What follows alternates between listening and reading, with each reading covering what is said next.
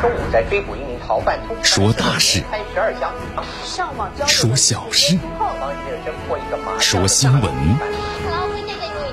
每天早八点，江南说新闻，听奇闻异事，说酸甜苦辣，品五味人生。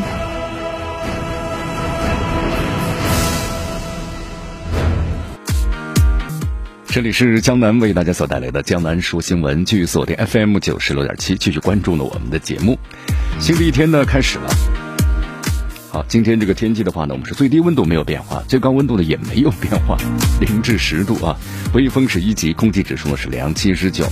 呃，今天天气呢是晴，但是呢天气还是很阴冷，还是那句老话，穿暖和点。好，接下来我们来关注一下今天江南说新闻的主要节目内容。首先呢，我们一起进入的是资讯早早报。资讯早早报，早听早知道。美国媒体要爆料说，恐怕出现的最害怕的就是这个内部的袭击。FBI 呢将审查抵达华盛顿的2.5万名美军士兵的所有人的背景。昨天有条消息啊爆料啊，和这个特朗普呢密会之后，这份呢被抓拍到的材料刷屏了啊。中国在其中躺枪呢？怎么回事呢？今天咱们的今日话题，为大家谈的是多国领导人公开接种的中国疫苗，这意味着什么？国足名单呢凸显李铁纠结之后呢后浪乏力，那么轻松被三十以上的老兵的碾压。好，这里为大家更正一下啊，今天咱们的今日话题，为大家谈的是多国领导人公开接种的中国疫苗，这意味着什么？好，以上就是今天江南说新闻的主要节目内容。那么接下来呢，我们就一起进入资讯早早报。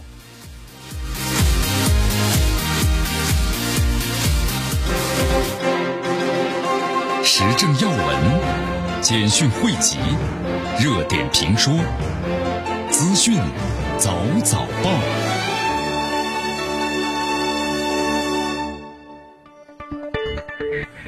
资讯早早报，早听早知道。一下时间呢，欢迎大家继续锁定和关注江南为大家所带来的绵阳广播电视台 FM 九十六点七新闻广播。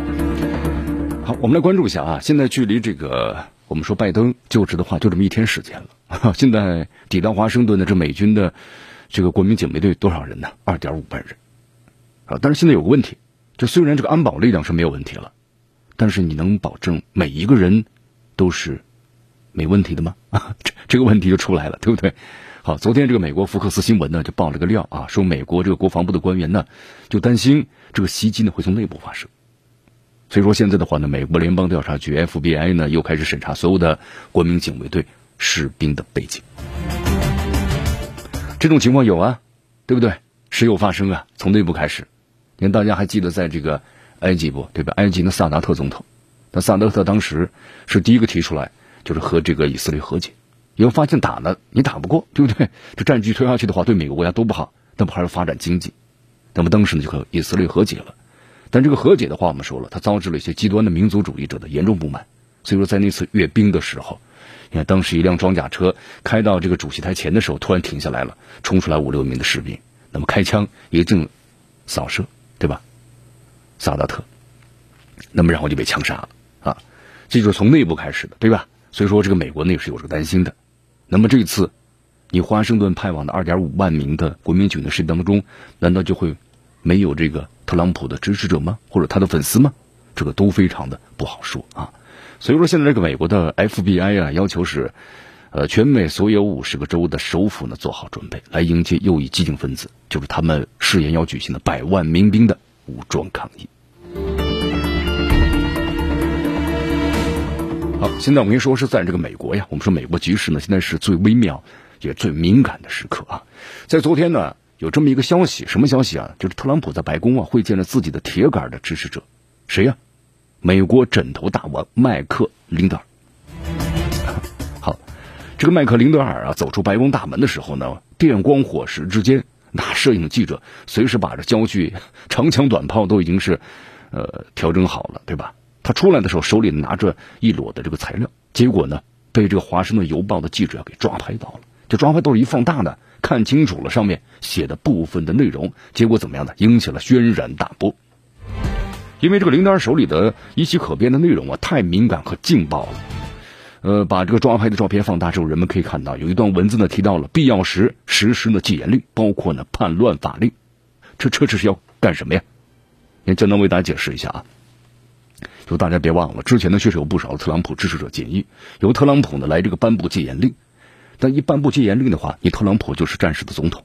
那么至于政权交接，那就必须以后再说了。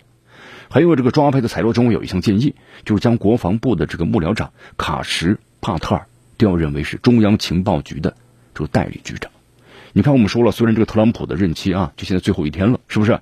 那么如果特朗普真的这样玩命的话，就是不顾一切的要做出来的话，那意味着他临走之际，在这个 CIA 也安置了新的情形。那么 CIA 呢干什么？我们说了，就不用江南再多解释了吧？是干什么的，对吧？中央情报局。那么另外呢，咱们中国似乎也躺枪了，怎么回事呢？就大家看一下啊，这份呢被抓拍的材料呀，呃，还提到了就是外国干预美国大选。那么中国伊朗，因为他这个字儿，他这个内容啊，刚好有一部分呢被他拿的东西给挡住了，所以说看不清楚，只能猜信息不完整啊。那么，按照一般的这个理由，那中国伊朗。不外乎就是往我们身上的泼脏水嘛，对不对？好，你看啊，虽然就是一张纸，对不对？上面的内容被放大之后呢，各界的猜疑啊，引起了这个什么呢？一个混乱。那么林德尔随后呢回应说，材料上面内容啊，其实不是他的，是一名支持特朗普的律师的。那名律师希望他传递给总统。用林德尔的话说，是律师说了，你能够把这些给特朗普吗？他是帮助美国人民的东西，帮助美国人民啊。就是咱们。也只能呵呵了，是不是？美国人民现在真的为紧张的局势担忧啊！啊，现在我们说了，华盛顿成了美国的一座兵营了，二点五万名的国民警卫队，这个军队总人数，那超过了这这个伊拉克、阿富汗、叙利亚驻军的总数了。而且我们说，在美国现在是一个非常敏感的时刻，敏感的内容，就大家可以想象，这次秘密会晤之中，一直不认输的特朗普，那么究竟是谈了什么？一句话呀，特朗普的支持者们到现在为止，我们说了，很不甘心。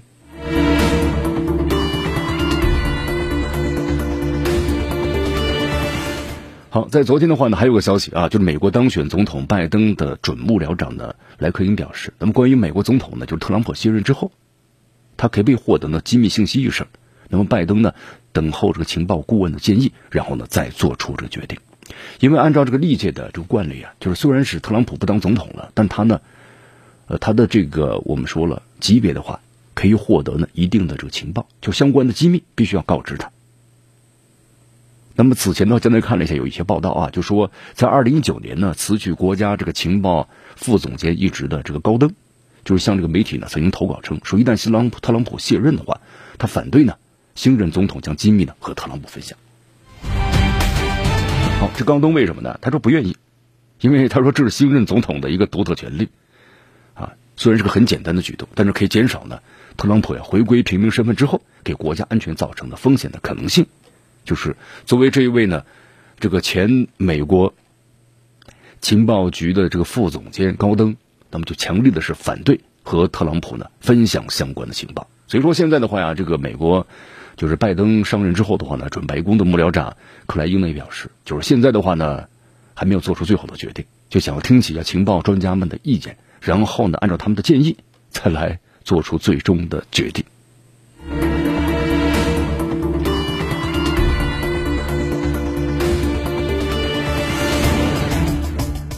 所以我们发现呢，现在这个美国，我们说了，这民主党和共和党之间这个争斗啊，双方是你来我往，对吧？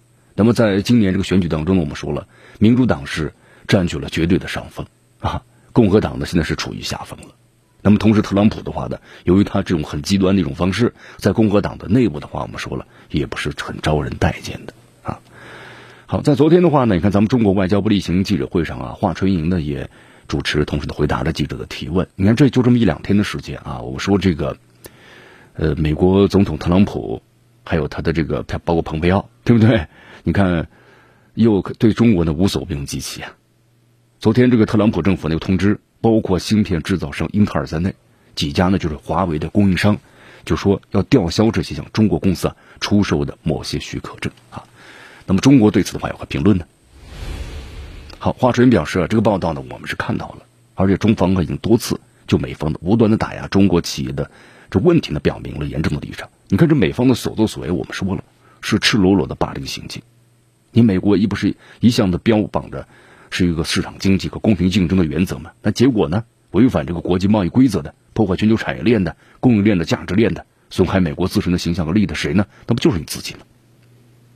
所以华春莹表示，敦促美方立即撤销有关的错误决定，无停止无理打压外国企业的错误行为。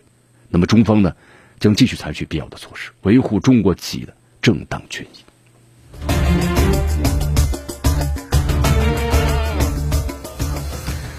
好，现在啊，其实大家发现这个美国没有？特朗普在这个下任之前的话，下课之前的话，你就发现了美国的现任政府呀，实行的是什么呀？焦土政策，就烧毁每一座桥啊！呃，干什么呢？很简单呐，为即将上任的拜登新政府制造障碍呀！这一点大家看的都是清清楚楚啊，是吧？好，这段时间的话呢，我们说了啊，这美国国务卿蓬佩奥的话呢，你看。从这个一月十六号到十七号，才两天的时间，发了三十多条推文，就像疯了似的呢攻击这个中国！你看，我们说了，蓬佩奥呢就要即将是辞去美国国务卿一职了。我们说这个蓬佩奥啊，在这个美国包括国外的媒体评为他就是呃评价他是美国历史上呢最差的国务卿，不是之一，是最差的啊。那么这两天的话呢，就感觉这个蓬佩奥有点发疯似的呢乱咬中国。是不是在推特上罗列了中国一系列的罪状啊？而且呢，将他之前的部分演讲和声明内容就全部都贴上去了。这几天表现的非常的活跃，非常的非常的活跃啊！你看，大部特朗普时代的官员呢，我们说了，最近一段时间都是保持沉默了，等候呢拜登政府呢就是新组建，组建之后的话呢，希望能够能谋一份更好的差事。但特朗普他这个手下呀，蓬佩奥不太一样，一反常态。最近几天我们说了，每天都会宣布一项的外交政策。所以说，这个他的所作所为，咱们分析一下。你看，包括这个拜登的这个团队的官员怀疑啊，蓬佩奥的大多数举动，他不是针对国外，他是出自于国内的某种的政治动机。动机干什么呢？试图给新上任的拜登总统，包括呢政府呀，制造的更多的麻烦。你看，不是有个传言吗？我们之前也说过嘛，这蓬佩奥他做这么多的事儿干什么呀？他是为自己的这个政治前途考虑的。就是有消息说他打算可能要参加二零二四年的总统大选。那么现在他所做的所为啊，就是混个脸熟，让大家记住他，对吧？所有的举动都是为将来参加总统的造势。你看这个蓬佩奥在推特上呢，我们说了疯狂的撕咬咱们中国呀。你看咱们中国的外交部发言人华春莹也说了嘛，这位以撒谎、欺骗和偷窃为荣的美国首席外交官，再次让世人们见识了什么是把谎言的外交进行到底的末日疯狂。你看这个蓬佩奥，我们说了不断的炮制散播这个政治病毒，还有政治谎言。其实我们说了，我们中国呢多次用事实一一把它戳穿了。他的反华言言有市场吗？没有。得人心吗？没有，对不对？蓬佩奥的这种我们说了谎言外交啊，个人信誉没了，而且呢对美国的国家形象，包括呢国家利，都造成了难以挽回的损害。所以说呀，咱们相信这个历史啊，历史会对他做出公正的审判。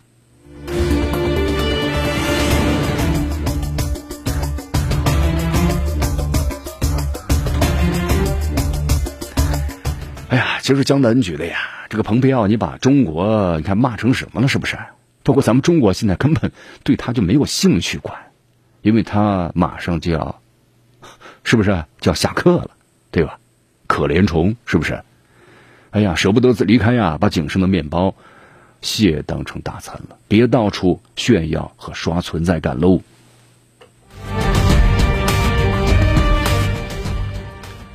好，那么同时呢，你看，简单看了一下啊，国外不少的媒体，你比如新加坡联合早报呢，就说了，蓬佩奥的大部分的推特内容都是呢谎言和这个造谣啊，都属于不攻自破，没有任何意义。那么英国的卫报呢一针见血的指出，说蓬佩奥呢根本不是当总统的料。这位国务卿啊，想在二零二四年击败拜登，对于美国而言真是足够的震撼。如果他当选总统的话，可能比特朗普还要糟糕。他喜欢谩骂，更习惯呢恃强凌弱啊。泰国的这个曼谷邮报呢。很意味深长的指出，蓬佩奥呢靠这个破坏的动机，就是当破溃溃败的军队撤退离的时候，如果时间允许，他们一般会沿途埋好地雷。那么地雷呢，不仅能够让追击的敌人速度放慢，还能造成一些伤亡，让他们产生恐慌的情绪。失败者呢可以趁机做一些有些事。那么这就是蓬佩奥正在做的事情。好，这里向咱多说几句啊。这个蓬佩奥呢，这个人，他的家乡啊是在美国的堪萨斯州。在其实，在他的这个家乡啊，父老乡亲们呢不喜欢这位呢身居高位的美国国务卿，因为在他的家乡对他的评论几乎都是这个负面的。你看这个德克呃，不是堪萨斯州啊，就是他有一个媒体是堪萨斯城之星啊，是这么。说这个蓬佩奥的说他的任期使美国充满了悲伤和愤怒。他的最后的几天的任期之内，依然在不遗余力的破坏新政府的外交政策。他的离任对于堪萨斯州和美国都会呢更加的美好。这就说明什么呢？不得人心了，对不对？呃，对于蓬佩奥的这种行为呢，你看，我们来分析一下啊。现在呢，正值这个特朗普要被国会的弹劾，是不是？特朗普可能会面临这个牢狱之灾的厄运。那么蓬佩奥。他这么做干什么呢？想要撇清和特朗普的关系，同时呢，把国内的矛盾我们说了转移，转移到哪儿啊？中国，呃，可以呢分散美国民众的注意力，而且可以煽动啊这个国内的反华情绪，那么为自己的二零二四年想要参选总统做好一个铺垫。但是我们说了啊，这个群众的眼睛都是雪亮的呀。蓬佩奥的这一系列举动，美国的网友们接受吗？不接受。他们是这么说的：说这个蓬佩奥呀，跟特朗普一样，言论呢非常危险。那么建议推特官方把他个人账号永久的这个冻结，避免以后呢惹出更大的麻烦。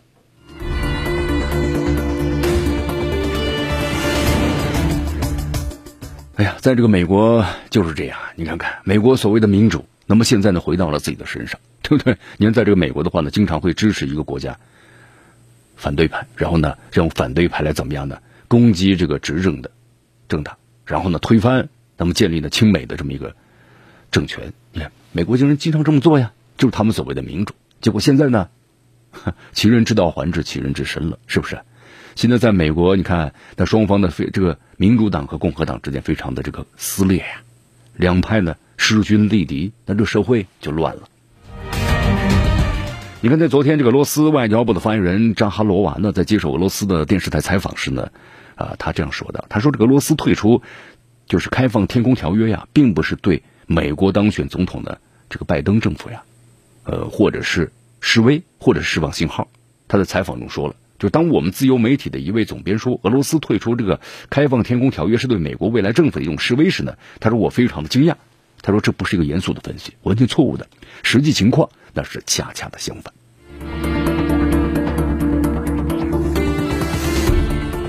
好，这个开放天空条约呀，我们说了啊。这个开放天空条约呢，当时是在这个，呃，二战之后啊，就是那为了结束这个冷战，呃，干什么呢？就签署了这么一个开放天空条约，只要是非战斗的这个非战斗机啊，就是军事的，那么这种飞行器，那么其他的民用航空啊，都可以进入对方，就大约呢多少公里之内，啊，这就是一个什一个什么意思呢？就是说采取一种信任的态度。啊，但是现在的话呢，这个开放天空条约，俄罗斯自动的退出了啊，原因是因为美国退出这个条约了，对吧？美国退出之后的话呢，那就是只要是对方的飞机进入它的领空，那么叫警告或者击落啊。但是在以前，如果要是签署或者加入开放天空条约的话，都会允许对方的飞机啊，那么进入对方的领空的。呃，张哈罗瓦呢表示啊，那么俄罗斯准备和美国新一届政府呢要展开这个互相尊重的对话。但是呢，并不太期望，就说美国和俄罗斯能够呢大大的改善关系，包括在以后拜登就职之后，那么关系前景的话呢，可能并不像所有些人所想象的那样会有明显的改善。但是呢，依然期待着正常的互相尊重的这么一个态度来开放。好，在昨天的话呢，俄罗斯外交部发言人呢还透露，他说他经常的在社交媒体上收到美国现任总统特朗普的支持者发来的信息，就是。发来什么信息呢？请求说明获得俄罗斯公民身份的程序，就这些啊，是特朗普的粉丝，但他们现在呢想转为俄罗斯的国籍，想到俄罗斯来生活啊。你看，有的朋友说这到底是为什么？很简单，我们说了，现在这个特朗普呀，那么就要下课了，对吧？下课之后的话，他的支持者们害怕他们的政治观点遭到迫害，所以他们希望呢能够跑到俄罗斯，获得俄罗斯的国籍。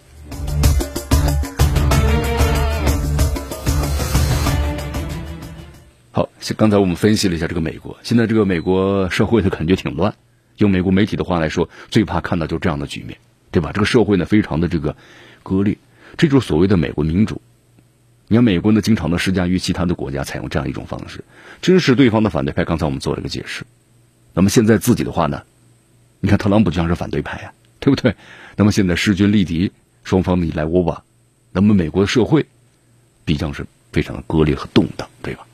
你看在昨天呢，这个俄罗斯的反对派人士呢，纳瓦利内，这个纳瓦利内大家还记得吧？当年是中毒了，中毒之后的话呢，说是俄罗斯有这个间谍给他下的毒，然后在这个。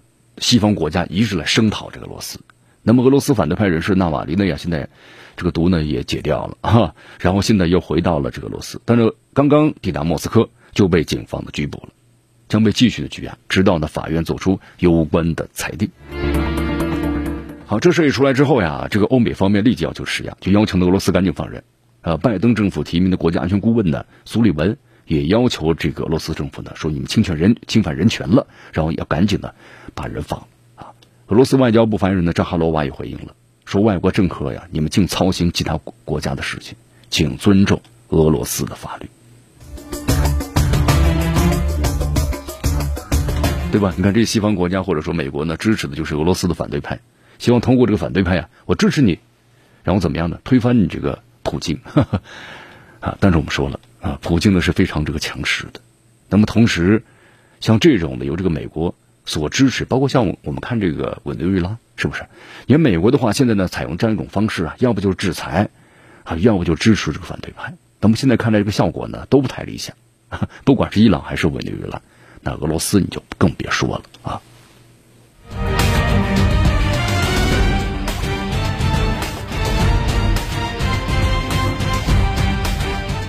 好，这事一出来之后的话呢，你看，包括欧洲这个理事啊，包括意大利的外长、法国、奥地利的外事部，都表示对此事呢非常的关切。好，这个一关切出来之后呢，我们说俄罗斯外交部的发言人扎哈罗娃呢就说了一句话：“请尊重国际法，不要干涉主权国家的国内法，操心你们自己国内的问题吧，对不对？”好，特别是美国啊，美国的话，现在的话呢，好好操心一下自己这个事儿吧。这个话说的非常的正确。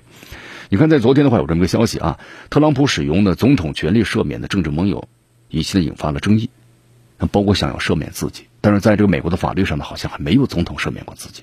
那么现在的话呢，我们说了，在这个，呃，刚才就为什么要赦免呢？因为我们说了，不同的政见嘛，你现在是民主党了，你共和党，那么这些不同的政治观点的人可能会遭到这个迫害，所以说他们希望呢，美国总统现在特朗普利用最后的时期来赦免他们。啊，这现在呢，逐渐逐渐的变成了一种商机了。为什么呀？这么多人来，有这个商人，有其他的官员。那么现在特朗普呢？我们说了，就这么一天时间了啊，越来越多的人想要接近特朗普，请求呢赦免或者减刑。啊，在他身边呢，就推出了一个什么？催生出一个呢赦免的市场。呃，据说这个赦免市场的利润还真是非常的丰厚啊啊！有些亲近特朗普的这个人士啊，正在通过呢赦免游说的生意在牟利。就说呀，我跟特朗普有联系，你想要赦免是不是？那我要收取相关的费用啊，然后我也来游说，争取啊这个赦免的名额啊，这个生意呢就来了。好，当然我们说这个消息的话呢，是这个美国的媒体爆出来的啊，那么实际当中有没有呢？话说回来了，无风不起浪啊！当然，白宫的相关涉事人员呢，均拒绝对此事啊做出这个回应。好，有消息还说呀，这个特朗普呢，在下课之前的话呢，还要发布一系列，就是大约是一百项的赦免和减刑。那么主要包括哪些？特朗普的政治盟友，包括白领的罪犯，包括呢知名的说唱歌手等等，预计呢不会出现就特朗普本人的名字。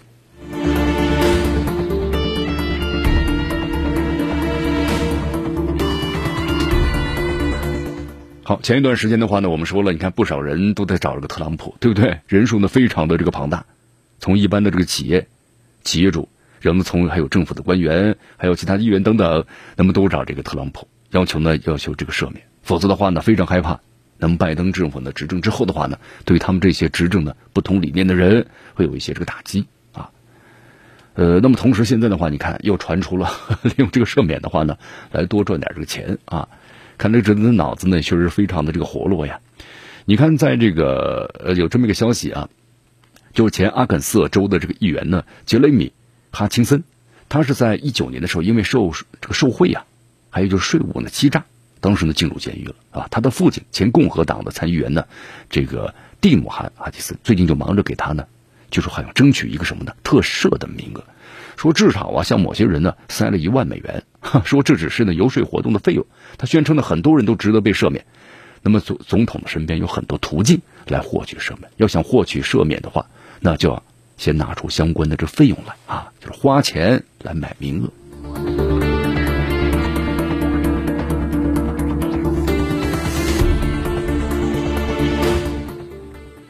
好，据说这个关于这个赦免买卖的生意啊，可以追溯到二零一八年。你看，这个有一位呢是叫做约翰。呃，基里库亚的前美国中央情报局的 CIA 的一位官员的披露说，他曾经向这个特朗普的竞选顾问呢凯伦乔诺支付过五美元，干什么呢？就让他呢帮忙争取一个赦免。哈，你看这个好像就是由来已久了啊，看来不是呢一时之气，是不是？由来已久，这事儿呢可能是真的，只是现在呢我们说了缺少相关的一些这个证据啊。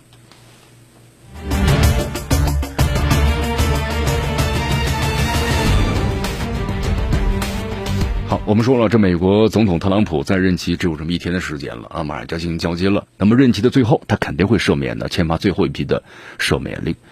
呃，那么同时的话呢，就是在今天，可他可可能会有一百项的赦免或者减刑要发布。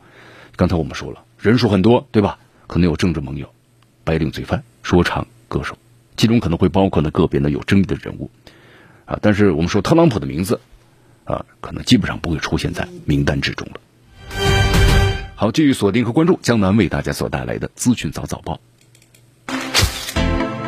迎着晨光，看漫天朝霞，好的心情，好听的新闻。走进江南说新闻，新闻早知道。与江南一起聆听江南说新闻。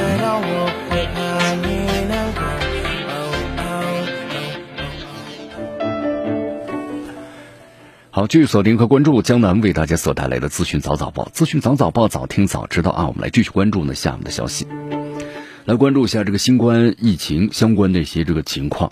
呃，在昨天的话呢，美国疾控中心候选主任的发言说，可能到二月中旬，美国预计呢会有五十万人死于新冠。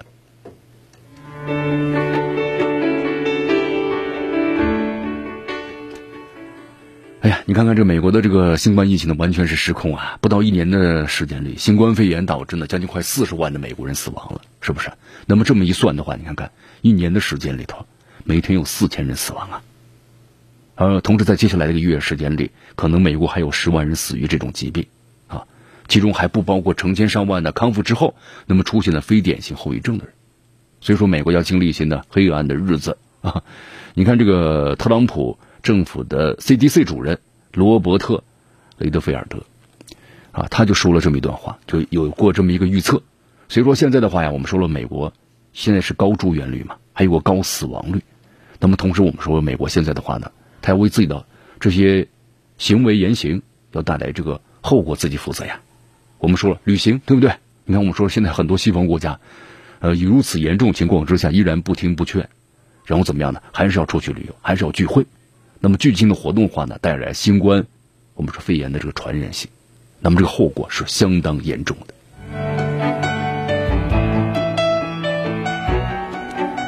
新冠疫情的话呢，对什么行业影响最大呢？行业都有影响，但影响最大的特别是航空业。你看，包括像这个英国的话，因为英国我们说这个新冠肺炎的这个变异的毒株出来之后的话呢，呃，很多国家，包括咱们中国都暂时停止了和欧洲的航班。那么整个航空业，我们说都受到了极大的打击啊！你看，在昨天的话呢，这个法新社有个消息啊，就是法国的国营铁路公司啊，那么持有多数股份的欧洲之星客运公司就发出了这个报告称，他们的服务呀和去年相比下降了百分之八十五。也就是说呀，不光是飞机，连这个地面上的运输同样呢也是大受影响。那目前该公司呢，就巴黎和伦敦之间的线路只有一趟列车了，和疫情高峰时啊每小时开两趟，这个情况大不相同了。所以到目前为止的话，你看你开不了，没有营运，没有营运就没有收入啊，对吧？那么在这种情况之下，很多一些公司都面临着什么呢？破产的危机。呃，在这里向咱说一下啊，你看最新的消息，咱们中国呢在去年二零二零年完成了 GDP 是超过一百万亿人民币，一百万亿啊！大家算一算，超过一百万亿啊！那折合成美元的话呢，咱们也 GDP 算下来的话，平均增长的是二点三。你看，这个在全球经济完全倒退、都是负增长的情况之下，咱们中国那么实现了正的增长，这是一个振奋人心的消息啊。所以说，为什么这么多国家的资本现在开始往中国开始回流呢？这是很简单的，对不对？中国这个市场非常的稳定，中国的市场在不断的增长，那国外的资本必然会过来的。所以大家看看最近一段时间，不管是从咱们的这个股市和金融金融市场，那么都是比较良好。这就说明什么呢？这个资本呢，不断的在进入中国的市场。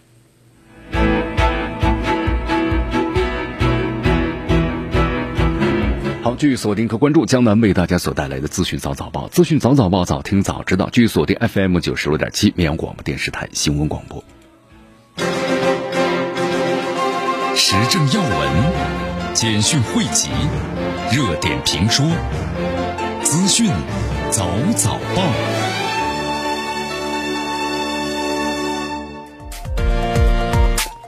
资讯早早报，早听早知道。一下时间呢，欢迎大家继续锁定和关注江南为大家所带来的绵阳广播电视台 FM 九十六点七新闻广播。好，我们来到这个韩国啊，昨天韩联社呢报道说，韩国总统文在寅啊举行了新年记者会啊，他说了这么一段话，他说呢，目前呢关于这个呃特赦前总统还为时过早谈这个问题。你看，我们都知道啊，韩国的前总统李明博还有朴槿惠现在都双双的在这个狱中啊。文在寅就表示啊，这两位前总统呢。呃，目前的话呢，他说入狱的话，对国家来说是非常不幸的。听说这两人年事已高，身体都不好，我很担心。但是，你话这但是很重要。现在谈赦免为时过早。啊，简单看了一下，其实不少的网友们就说呀，特别是谈到朴槿惠，对吧？呃，不少的网友们，包括咱们中国的网友们，对这个朴槿惠的印象都是挺好的。啊，但是后来的话呢，你看这个朴槿惠就入狱了，对不对？现在年纪也大了，身体又非常的不好，所以说有的很多网友，包括韩国的网友，我们也说了吧，对吧？都是老人了，干脆让他们出来吧。啊，但是为什么？你看，我们说了，在这个韩国为什么有这么一个怪圈对吧？有一个这么一个现象，就是好像他们的历届总统啊，哎呀，都没有怎么样的，没有善始善终啊。你包括呢，就是算是正常的呃卸任之后，也没有怎么呢安度晚年，然后呢依然被这个抓起来。你看，包括像这个李明博，对不对？那朴槿惠我们就不再多说了，因为朴槿惠的话呢，它是属于一种的政治犯罪，他不是一种普通的这个犯罪啊。普通的犯罪的话，我想呢，可能文在寅就把他赦免了，但它属于呢政治犯，那么就和普通的罪犯呢完全的不太一样啊。那么同时，你看我们也谈到了文在寅呢一直不松口，那么文在寅上任之后的话，那为什么朴槿惠会进这个监狱？包括李明博，对不对？那这里面肯定是有原因的。你看，我们说了这个韩国的政治特点呢，它不仅是这个零和博弈，不是你死就是我亡啊，就是感觉是立即总统就是这样的一个结局，没有妥协共存的空间。我们说他这个博弈的话呢，可能呃有公恨，还有私仇啊，一句话就剪不断，理不清。你看这个，我们说了，现任的总统文在寅啊和前任总统的朴槿惠啊，就是一个最典型、最鲜活的例子，是不是？你看当年这个朴槿惠啊，他是因为这个贪腐还有舞弊，然后在这个韩国一下子呢，开创了全世界政客的支持率的最新低，只有百分之二的支持率，然后呢，成为这韩国历史上第一个被弹劾罢免的总统，而且还被这检察机关呢定了十几项罪名。那么其中有一项这个罪行就是违反了选举法，被韩国的法院呢终审。判刑是两年，是一名的已决犯，就已经载入啊朴槿惠的历史档案了，就你怎么洗都不洗不白的。但是我们说到现在为止的话呢，朴槿惠啊一直都是不认罪的，他坚持自己没有犯罪。那之所以造成这样的局面，是因为文在寅的，就是政治迫害造造成了这种情况的。那么，即使后来她的闺蜜干政嘛，对不对？还有朴槿惠呢沦为傀儡的这个录音曝光之后，也是如此啊。也就是说，朴槿惠的话一直不认罪。他呢，在这个韩国的话，我们说他是有他的支持者呀，包括他的支持者们、粉丝们，对不对？还有自由党、韩国党，都拿朴槿惠来做文章，一会儿说他无罪，一会儿要求文在寅的用总统特权呢特赦他，所以说让文在寅啊挺担忧的。那么，如果他是无罪了，那么有罪的人就变成了文在寅了，啊，对吧？你通过政治迫害把前总统送进监狱，那么如果朴槿惠从监狱里走出来了。那么在被送进监狱里就变成文在寅了。你看，在二零二二年，一旦是文在寅卸任总统了，他就丧失了这什么呢？司法的豁免权，那可能他和历任总统差不多呀，家和监狱都有可能是他的归宿，是不是？所以说，为了能够让二零二二年，你看文在寅的继任之后能自由的行动，自由的呼吸新鲜的空气，和家人的团聚陪伴，那他就必须让他头号的敌人朴槿惠的晚年失去自由。我们说了，这是呢报私仇、泄私愤。也是为了公益，啊，为什么说是公益呢？我们说文在寅和朴槿惠呀，那是有仇的呀，私仇的，这是不可调和的这个公恨，也有不可调和的公恨，两个人之间斗争，那可能是没有任何的共性。呃，你看我们说了，文在寅和朴槿惠，如果要一说起来的话，不仅仅是他们自己，还要涉及到朴槿惠的父亲的朴正熙啊，文在寅的恩师卢武铉，时间跨度三四十年，那可是滔滔不绝。源远流长啊！我们说这文在寅和朴槿惠的公仇也非常尖锐，因为长期以来呀，他们俩属于是这个敌对的阵营。朴槿惠所属的自由韩国党，其前身是一个保守的党派，那么政治的属性上呢，它属于旧世界；那么文在寅所属的共同民主党，在意识形态上啊，属于是进步派。所以说，这韩国最大的这两个党派呢，政治立场南辕北辙，他们永远都是什么的政敌，势同水火。所以说呢，这两人之间。有公恨，也有私仇，而且呢势不两立。那么一句话，就只能一个人站着，那么另外一个人呢必须倒下。文在寅现在是在台上，对吧？那你朴槿惠只能够躺着了。对他们来说，政治是没有这个怜悯的。反过来，那么如果现在在台上的是朴槿惠，那文在寅肯定是没资格睡在家里了，对吧？只能睡在朴槿惠现在睡的那个地方。所以说，这就是韩国呀，很韩国。比韩剧还精彩。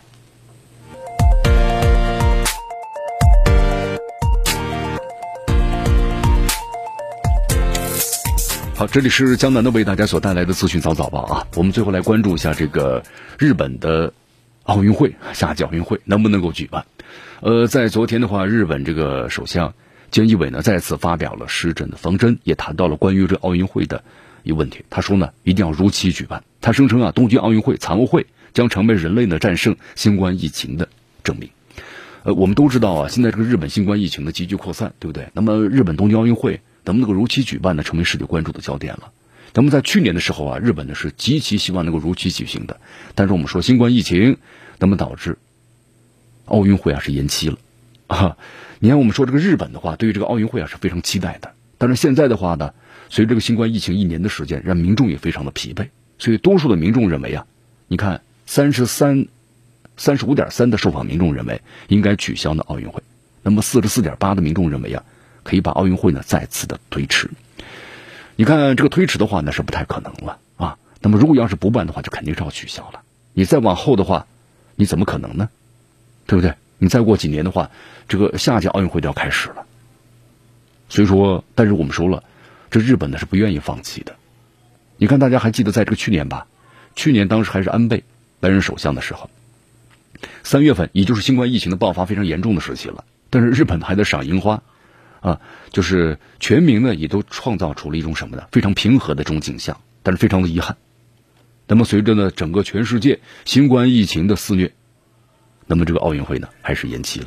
那么随后的话，日本也进入紧急状态。那么同时我们说现在的话呢，日本的新冠疫情啊有再次爆发的这么一种现象。那么同时呢，你看也实施了紧急状态嘛？因为现在我们说了，奥运会正式举办之前呢，要举办一个什么呢？运动员的提前的训练，就可以过来呢适应一下。但现在的话呀，美呃日本的实行了紧急状态，这紧急状态的话呢，就把外国运动员呢直接的拒之门外了。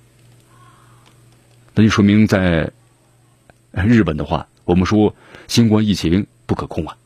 所以说目前的话呢，我们说距离这个火炬交接啊，就这么呃三月底开始嘛。不到这么几十天的时间了，那么如何拯救东京奥运会呢？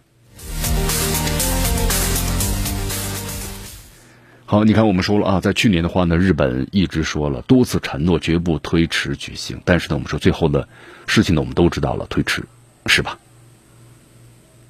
那么同时后来又说了，今年就是咱们如期举办的话，可能没有这个观众，但是日本说了不可能在没有观众的情况之下呢举行奥运会，但是呢，也一切的又。没有变化，在一月四号的时候，日本奥委会的主席在接受采访时呢，也松口了，就不排除没有观众的情况下也要举行。你看，就是一切都在不断的变化。因为我们说了啊，呃，这个疫苗呢，作为日本奥运会的唯一希望，日本呢投入巨大的这个人力物力，那么推广全民免费接种，那么他们就希望呀，也购买了足够全日本的民众接种的疫苗。按照计划，我们说需要到六月份，日本疫情才能够逐渐的平息。所以说，日本呢没有退路了，因为呢，日本呢，我们说已经这个东京奥运会啊，成为历史上最贵的奥运会了，总预算已经达到了一千零三十五亿元了呀。那也就说，你这个日本经济损失的话，推迟一年的话，就会造成经济损失达到那三百八十八亿元。所以说这些成本呢太高了，你日本的输不起。就在这种情况之下的话呢，没有太多的选择啊。那么东京奥组委只能一遍一遍的在危机中重复着，奥运会在二零二一年夏天如期举行。虽然他们自己的话呢，我们说了，也并不能够确定。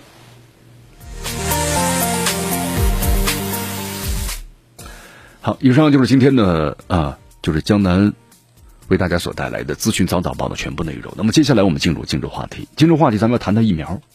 你看现在的话，我们看看新闻啊，多国领导人公开接种中中国疫苗，就为什么要公开呢？非常高调呢？这意味着什么？那么今天的节目当中，咱们为大家分析一下。